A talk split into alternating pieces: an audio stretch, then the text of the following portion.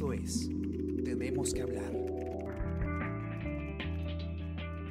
Hola a todos, ¿qué tal? ¿Cómo están? Espero que estén comenzando muy bien su día. Yo soy Ariana Lira y hoy tenemos que hablar de una nueva ley tributaria que ha generado muchísima controversia ayer. Quizás ustedes ya se enteraron y si no se van a enterar de todos los detalles ahora.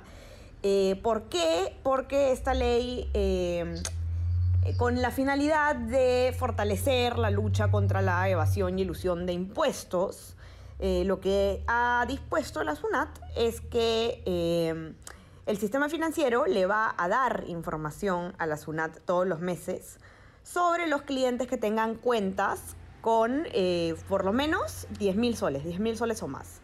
Es decir, eh, van a tener pues acceso a las cuentas bancarias de quienes tengan eh, esa cantidad de montos, este monto, mejor dicho. Eh, y esto evidentemente ha generado un debate muy importante constitucional. Esto es una limitación del derecho constitucional al secreto bancario. ¿no? Y esto no me cabe la menor duda, no va a quedar en una discusión de un par de días, esto va a ser un tema, no es poca cosa. ¿Quién nos va a contar todos los detalles? Israel Lozano, ustedes ya lo conocen bien, periodista de economía del diario que ha seguido el tema. Y eh, bueno, a ver, Israel, cuéntanos de qué se trata esto. ¿Cómo estás? Bienvenido. ¿Qué tal, Ariana? Muchas gracias. Y sí, eh, no hay duda que lo que se ha dispuesto va a generar debate por largo tiempo, ¿no? No estamos hablando de cualquier tipo de mecanismo, sino es la banca brindando información a la SUNAT. Eh, información bastante puntual sobre eh, datos personales y datos de cuentas de los usuarios que tengan montos en el sistema financiero por más de 10.000 soles. Eh, dos puntos solo en esos temas. Primero que 10.000 soles es un monto que eh, no es tan, digamos, si consideramos que esta norma alcanza a empresas y a personas naturales, digamos que es un límite bastante bajo. Podría agregar a un número importante de personas, según algunos entendidos, abogados entendidos en el tema, ¿no? y segundo, que estamos hablando de información bastante delicada que puede tener eh, en el camino algún tipo de filtración, ¿no? que creo que es la preocupación de cualquier persona que, eh, que conoce sobre esta data, sobre esta nueva medida, perdón. Eh, pero lo cierto es que en el análisis, en la discusión, que hoy también consideramos y ponemos en la nota, surgen puntos importantes para poder evaluar lo que está disponiendo SUNAT, ¿no?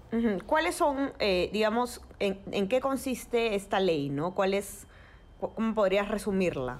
Perfecto. Em, la SUNAT está buscando tener datos, información para poder contrastar que las personas estén cumpliendo debidamente con el pago de sus impuestos. En esa labor, en esa función, necesita toda la data o la base de datos posible para poder realizarlo. Una de ellas, y a la que ahora va a aplicar, perdón, la que aplica desde el 1 de, enero de este año, es a la que le va a brindar el sistema financiero.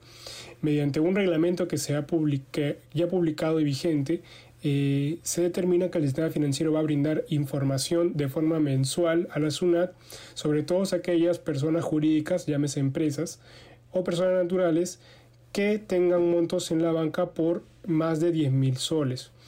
Eh, ¿qué, ¿Qué tipo de información es la que se le va a brindar? Eh, tratándose de eh, persona natural, se le va a brindar el nombre, el tipo, el número de documento de identidad, el número de RUC y el domicilio. Es una clara que no van a ser datos tan específicos, sino que eh, van a ser, digamos, datos generales, ¿no? genéricos. Igual son datos de, la, de la, persona natural. en caso de una persona jurídica, es decir, una empresa, se le va, se va a dar la denominación o razón social, el número de RUC, eh, el domicilio registrado y el lugar de constitución. Estos datos que se le va a brindar a la SUNAT. Pero también se le va a brindar datos de cuenta, es decir, el monto que tienen ellos en el sistema financiero, eh, el código eh, interbancario, si esta cuenta es individual o acumulada, en qué tipo está esta cuenta, si en soles o en dólares, y se va a registrar también los rendimientos que puede haber generado la cuenta. Llámese, por ejemplo, rentabilidades asociadas al, al, a lo que ofrece el sistema financiero. ¿no? Entonces, es información bastante eh, detallada que eh, SUNAT defiende permitiría darse cuenta, por ejemplo, que haya una persona que esté registrando algún incremento patrimonial indebido, es decir, que esté aumentando su, sus, ingresos sin que estos sean, cumplan con la debida tributación. ¿no? llámese impuesto a la renta o etc. Eh, y en esa discusión es que se ha eh, visto que algunos abogados sostienen que esto va en contra del secreto bancario, un, un derecho que está que consta en el artículo 2 de la Constitución, ¿no?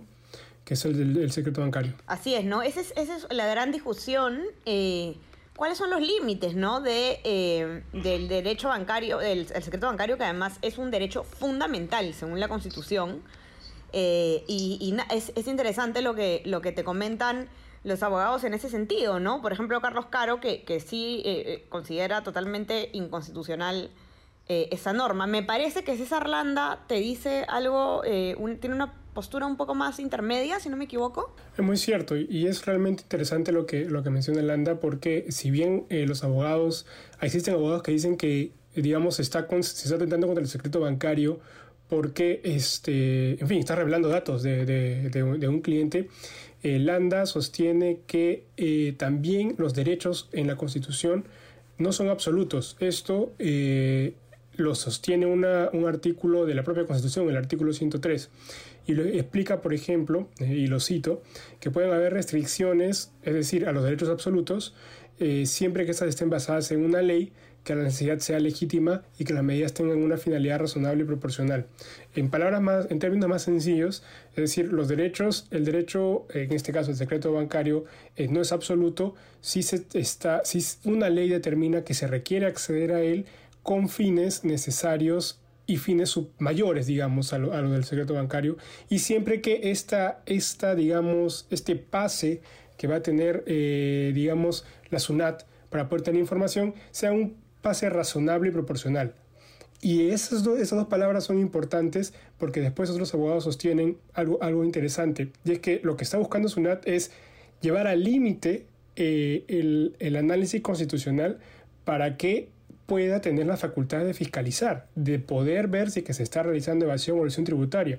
Entonces está ahí, justo en, el término, digamos en el límite, que, es lo que mencionan algunos abogados, eh, para poder tener la facultad de tener este tipo de información que de todas maneras va a ayudarla al, tema de fiscalización. ¿no? Claro, lo que dice Landa es, es cierto, ningún derecho es absoluto, ni siquiera el derecho a la vida es un derecho absoluto porque, por ejemplo, se permite eh, que, uno en legítima defensa eh, pueda, digamos, si está con riesgo de que lo maten, pueda, digamos, matar para defenderse. Ningún derecho es absoluto, eso es cierto.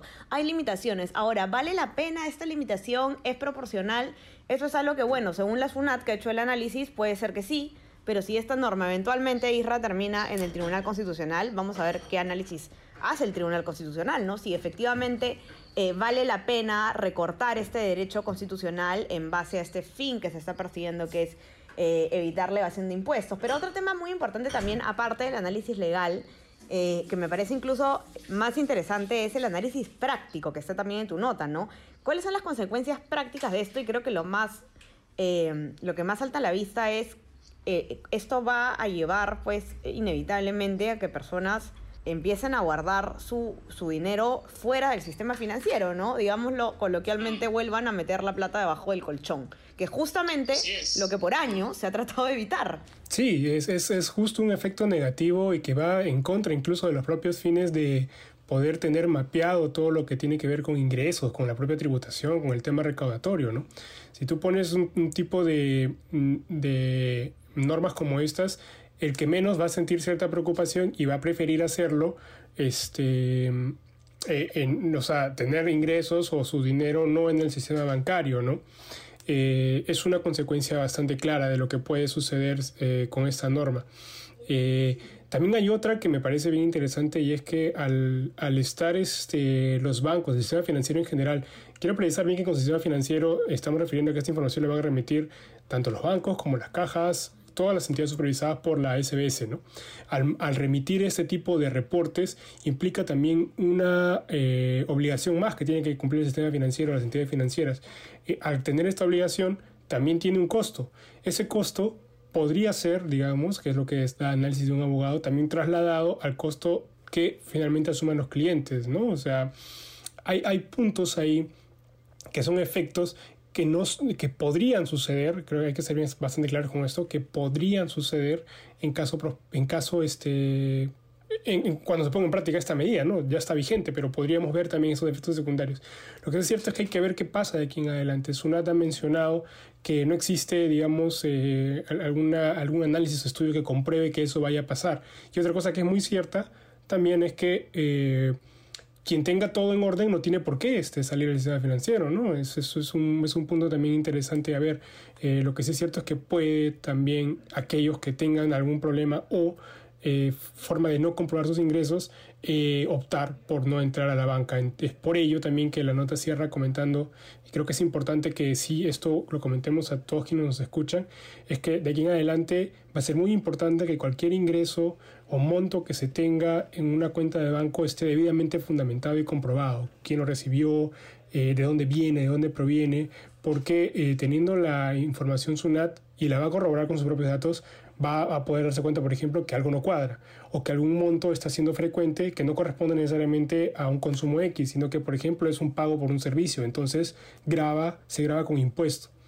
Y entonces ahí es donde es importante que cada persona tenga el comprobante o alguna prueba fehaciente de que eh, del tipo de consumo que está recibiendo, del tipo de monto que está recibiendo, perdón. Así es, vamos a tener que tener muchísimo cuidado. Definitivamente eh, son medidas que eh, no precisamente ayudan a eh, continuar formalizando. Pero bueno, vamos a ver qué pasa. Yo creo que en realidad esa ya es una política pública que, que puede ser criticable, pero que al final es una opción eh, de, de, esta entidad. Lo que sí puede ser sometido a debate, eh, y creo que va a ser bastante interesante lo que pasa en los siguientes días, es el tema constitucional, ¿no? A ver qué pasa a ver si se presenta una demanda de inconstitucionalidad ante el TC. ¿Quién sabe? Esto seguro en el Congreso va a saltar. Ya vamos a estar siguiendo entonces con las reacciones y eh, estoy segura, Isra, que te vamos a tener estos días de nuevo acá en el podcast siguiendo este tema. Sí, definitivamente, Ariana. Y vamos a ver qué pasa porque justo eh, Landa nos comentaba también que eh, igual que este tema sucedió cuando, por ejemplo, se fijó el impuesto a las transacciones financieras, el ITF hace ya muchos años cuando se determinó ese, ese concepto, ese pago por cualquier tipo de operación que se realizara en la banca, también hubo una discusión constitucional que, en donde eh, el TC terminó diciendo que no había problemas inconstitucionales. Entonces, veamos, ¿no? Porque como tú bien dices, es muy posible que pueda suceder que otra vez se plantee el debate, que este llegue al TC y tendremos que esperar una respuesta. Así es. Así que ya saben, los que nos escuchan pueden entrar a leer la nota de Israel a nuestra web, elcomercio.p, o a nuestra versión impresa, también los que tienen acceso. Y eh, bueno, suscríbanse también a nuestras plataformas. Estamos en Spotify en Apple Podcast. Y eh, si es que quieren recibir lo mejor de nuestro contenido a lo largo del día, también pueden suscribirse a nuestro WhatsApp El Comercio Te Informa. Revisen nuestra eh, cobertura electoral, que está muy buena, la verdad.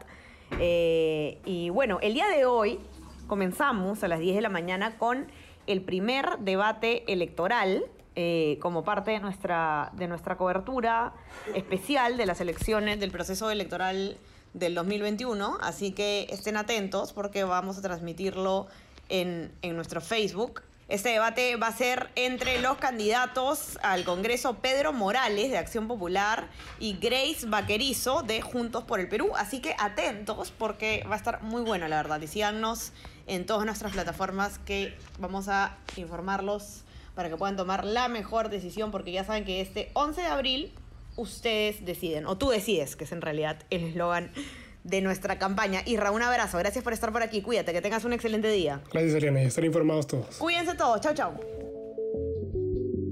Esto fue Tenemos que hablar. Esto fue El Comercio Podcast.